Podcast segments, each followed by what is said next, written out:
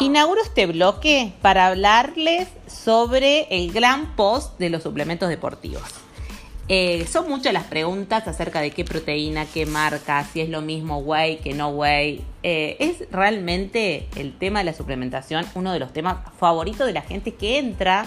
a esta industria del bienestar a través de cualquier sistema de entrenamiento físico y busca respaldar con nutrición y en sí hay información de todo tipo, información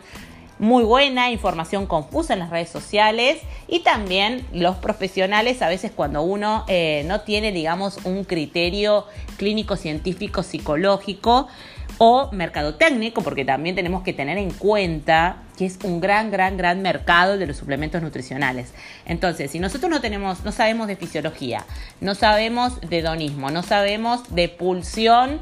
o de conductas adictivas, si no sabemos de marketing, si no sabemos analizar la industria del poder y la industria del bienestar y no entendemos cómo también este cuerpo tonificado, magro, vital, es también parte de la construcción hipermoderna capitalista. Si no sabemos eso, no vamos a saber darle las herramientas a nuestros pacientes que realmente necesitan. Ya empiezo entonces con Whey Protein en el próximo episodio.